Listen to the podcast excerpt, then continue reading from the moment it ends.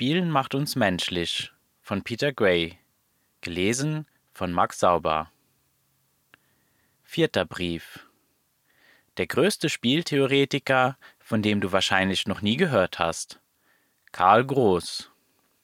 Ende des 19. Jahrhunderts entwickelte Groß die erste Spieltheorie, die auf einem Verständnis der Evolution durch natürliche Selektion beruhte.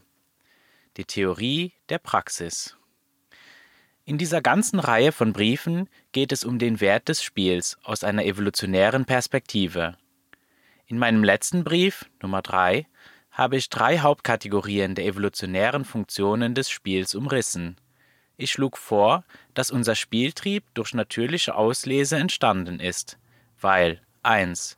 es ein Mittel zum Üben essentieller Lebensfähigkeiten ist, insbesondere bei jungen Menschen.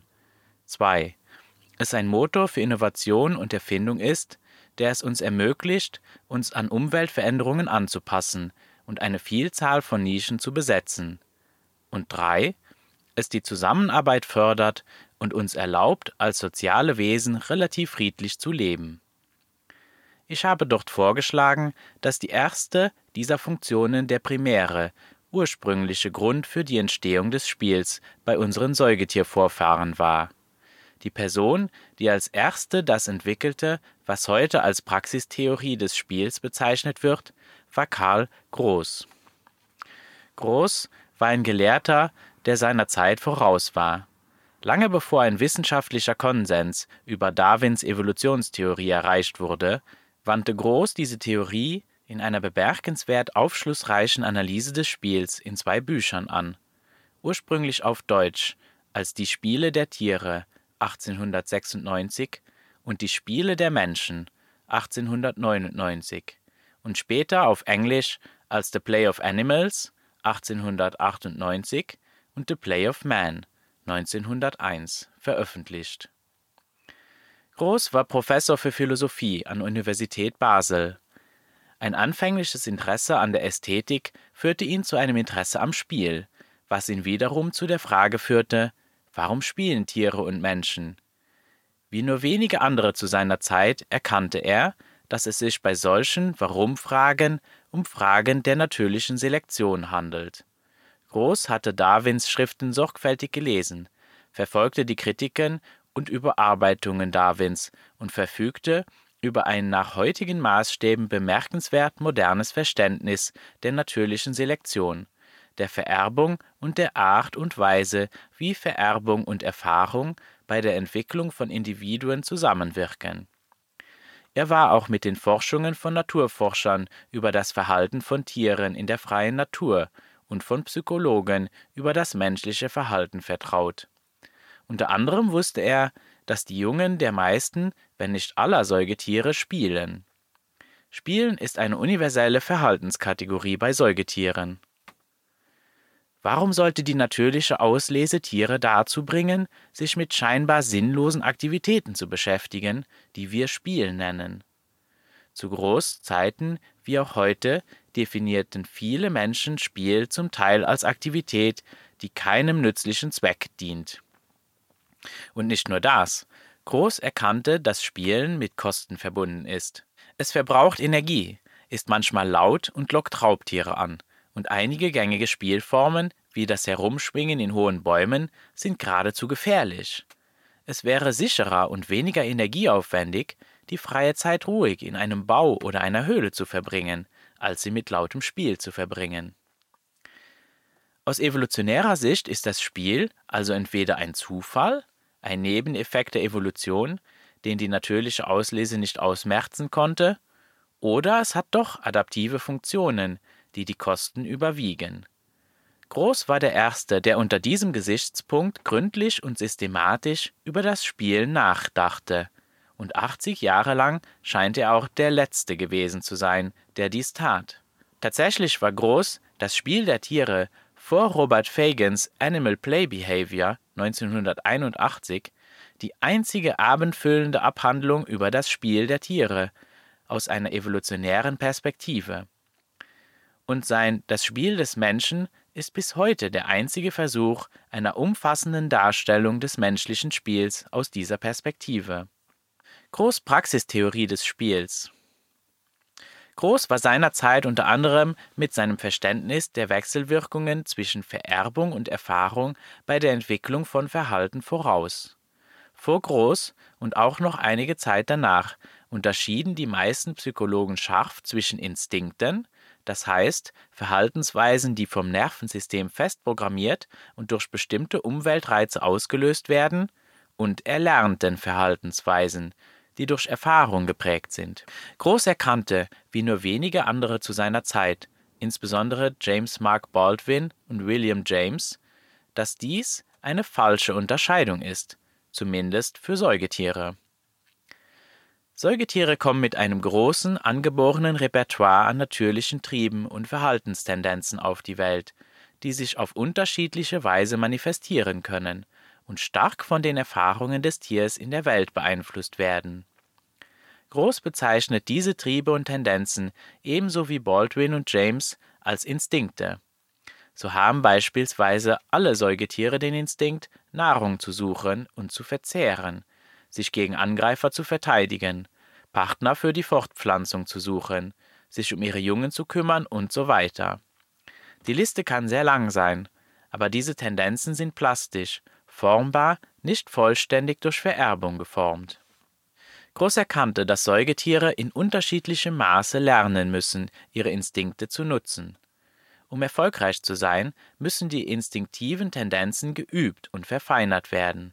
Das Spiel, so groß, ist das wichtigste Mittel für diese Übung. Anders ausgedrückt ist das Spiel im Wesentlichen ein Instinkt, um andere Instinkte zu üben. Er wies auch darauf hin, dass Säugetiere mit einem unvollständig ausgebildeten neuromuskulären System auf die Welt kommen, das durch Aktivität, das heißt durch Spielen, trainiert und gestärkt werden muss.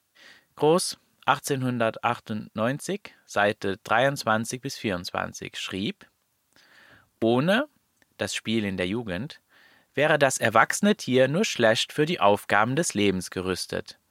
Es hätte bei weitem nicht die nötige Übung im Laufen und Springen, im Aufspringen auf die Beute, im Ergreifen und Erwürgen des Opfers, in der Flucht vor seinen Feinden, im Kampf gegen seinen Gegner und so weiter. Die Muskulatur wäre für all diese Aufgaben nicht ausreichend entwickelt und trainiert. Außerdem würde viel in der Struktur seines Skelettes fehlen, viel, das durch funktionelle Anpassung während des Lebens jedes Individuums, sogar in der Wachstumsphase, ausgeglichen werden muss. Gegen die damals vorherrschende Theorie, wonach junge Tiere spielen, weil sie viel Energie haben, die irgendwie freigesetzt werden muss, Überschussenergietheorie, schrieb Gross 1898, Seite 75, man kann nicht sagen, dass Tiere spielen, weil sie jung und ausgelassen sind, sondern sie haben eine Zeit der Jugend, um zu spielen, denn nur so können sie die unzureichende Erbanlage mit Blick auf die kommenden Lebensaufgaben durch individuelle Erfahrungen ergänzen. Beweise für Groß-Praxistheorie angewandt auf Tiere. Die Theorie von Groß ermöglicht es uns, die in der Tierwelt beobachteten Spielmuster zu verstehen. Zunächst einmal erklärt sie, warum junge Tiere mehr spielen als ältere Tiere der gleichen Art. Sie spielen mehr, weil sie mehr lernen müssen. Das erklärt auch, warum Säugetiere mehr spielen als andere Tierklassen. Insekten, Reptilien, Amphibien und Fische kommen mit ziemlich festen Instinkten auf die Welt. Angesichts ihrer Lebensweise müssen sie nicht viel lernen, um zu überleben, und es gibt bei ihnen wenig oder gar keine Anzeichen für das Spielen. Säugetiere hingegen haben flexiblere Instinkte, die durch spielerisches Lernen und Üben ergänzt und geformt werden müssen. Die Theorie erklärt auch die Unterschiede in der Verspieltheit zwischen den verschiedenen Tierordnungen und Arten. Unter den Säugetieren sind die Primaten, Affen und Menschenaffen, die flexibelste und anpassungsfähigste Ordnung, bei der es am meisten zu lernen gibt, und sie scheinen von allen Tierordnungen am verspieltesten zu sein. Auch unter den Säugetieren sind die Fleischfresser, einschließlich der Hunde- und Katzenähnlichen Arten, im Allgemeinen verspielter als die Pflanzenfresser. Wahrscheinlich, weil der Erfolg bei der Jagd mehr Lernaufwand erfordert als der Erfolg beim Grasen. Abgesehen von den Säugetieren ist die einzige andere Tierklasse, bei der das Spiel regelmäßig beobachtet wurde, die der Vögel. Die spielfreudigsten Vögel sind die Rabenvögel, Krähen, Elstern und Raben, die Greifvögel, Falken und ihre Verwandten und die Papageien. Es handelt sich dabei um langlebige Vögel, deren Gehirn im Verhältnis zum Körpergewicht größer ist als bei anderen Vögeln und die in ihrem Sozialleben und bei der Nahrungsbeschaffung sehr flexibel und clever sind. Belege für diese Artenunterschiede finden sich in Burkhardt 2005 und Fagan 1981. Der Gedanke, dass das Spiel dazu dient, das Erlernen von Fähigkeiten zu fördern, hilft uns, die Unterschiede zwischen den Arten in Bezug auf die Art und den Umfang des Spiels zu verstehen. Wie Groß hervorhob, kann man zu einem beträchtlichen Teil vorhersagen, womit ein Tier spielen wird, wenn man weiß, welche Fähigkeiten es entwickeln muss, um zu überleben und sich fortzupflanzen. Löwenjunge und die Jungtiere anderer Raubtiere pirschen sich an oder jagen und stürzen sich auf sie. Zebrafohlen, junge Gazellen und andere Tiere, die von Löwen und ähnlichen Tieren gejagt werden, spielen Ausweichen und Fliehen.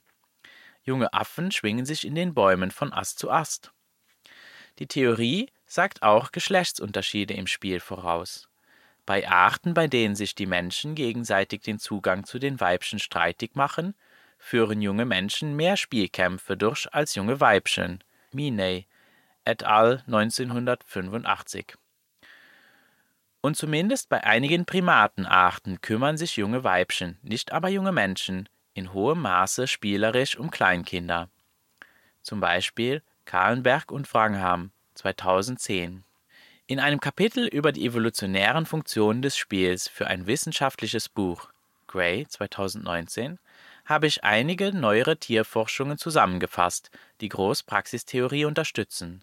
Dazu gehören Belege dafür a dass spielerische Aktivitäten in der Regel in Zeiten stattfinden, in denen sich die neurologischen Verhaltenssysteme junger Tiere am schnellsten verändern. b. dass junge Tiere im Allgemeinen aufhören, eine bestimmte Aktivität zu spielen, wenn sie in dieser Aktivität hochqualifiziert sind. Und c. dass diejenigen jungen Tiere, die am meisten spielen, am ehesten bis ins Erwachsenenalter überleben. In Untersuchungen mit Erdhörnchen Marmosetten und Bären. Anwendung von Großtheorie auf den Menschen. Ich werde die Praxistheorie, wie sie auf den Menschen angewandt wird, in Brief 5 ausführlicher behandeln, aber hier ist ein Vorgeschmack. In das Spiel des Menschen wies Groß darauf hin, dass alles, was er über das Spiel der Tiere sagte, auch auf den Menschen zutrifft, und zwar in einer Weise, die die Praxistheorie noch weiter untermauert. Er wies darauf hin, dass der Mensch, der viel mehr zu lernen hat als andere Tiere, viel mehr und auf vielfältigere Weise und über einen längeren Entwicklungszeitraum spielt als andere Tiere. Junge Menschen spielen überall, wenn sie frei sind, mit allen Arten von Fähigkeiten, die Menschen überall entwickeln müssen, um zu überleben und zu gedeihen. Er wies auch darauf hin, dass der Mensch viel mehr als die Jungtiere jeder anderen Spezies je nach der einzigartigen Kultur, in der er sich entwickelt, unterschiedliche Fähigkeiten erlernen muss. Daher, so argumentierte er, führe die natürliche Auslese bei Menschenkindern zu einem starken Drang, die Aktivitäten der Älteren zu beobachten und in ihr Spiel zu integrieren. Kinder in jeder Kultur spielen mit den allgemeinen Kategorien von Aktivitäten, die für Menschen überall wesentlich sind, und sie spielen auch mit den spezifischen Variationen dieser Aktivitäten, die in ihrer eigenen Kultur einzigartig sind. Groß nannte seine Theorie bescheiden die Spieltheorie. Aber ich denke, sie ist noch mehr als das. Es ist eine Theorie der Bildung, in dem Kinder andere in ihrer Gemeinschaft beobachten und das, was sie beobachten, in ihr Spiel einbeziehen, bilden sie sich selbst. Über diese Idee wird in künftigen Briefen mehr zu lesen sein. Anmerkungen Wenn du Fragen oder Gedanken zu diesem Brief hast, kannst du sie gerne kommentieren. Ich werde alle Kommentare lesen und antworten, wenn ich etwas Nützliches hinzuzufügen habe. Wenn du diese Substack-Serie noch nicht abonniert hast, lade ich dich ein, dies zu tun. Das Abonnement ist kostenlos. Wenn du dich jetzt oder später für eine Spende entscheidest, sei dir bitte bewusst, dass ich das zu schätzen weiß und alle gesammelten Gelder dazu verwendet werden, gemeinnützige Organisationen zu unterstützen, die sich für mehr Freiheit und Spielgelegenheiten für Kinder einsetzen. Ihr findet den Link, um Peter Grays Substack zu abonnieren, in den Show Notes. Wenn dir diese und andere Ressourcen gefallen, hinterlasse einen Like, teile und abonniere auch gerne meinen Substack. Bis zum nächsten Mal bei Wie wäre es mit selbstbestimmter Bildung?